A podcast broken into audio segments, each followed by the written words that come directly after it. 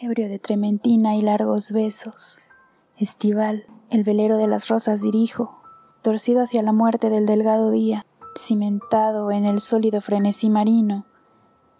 Pálido y amarrado a mi lengua devorante, cruzo en el agrio olor del clima descubierto, aún vestido de gris y sonidos amargos, y una cimera triste de abandonada espuma. Voy, duro de pasiones, montado en mi ola única, lunar, solar, ardiente y frío, repentino, dormido en la garganta de las afortunadas islas blancas y dulces como caderas frescas.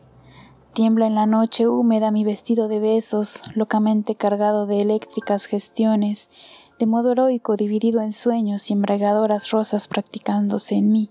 Aguas arriba, en medio de las olas externas, tu paralelo cuerpo se sujeta en mis brazos como un pez infinitamente pegado a mi alma, rápido y lento en la energía subceleste.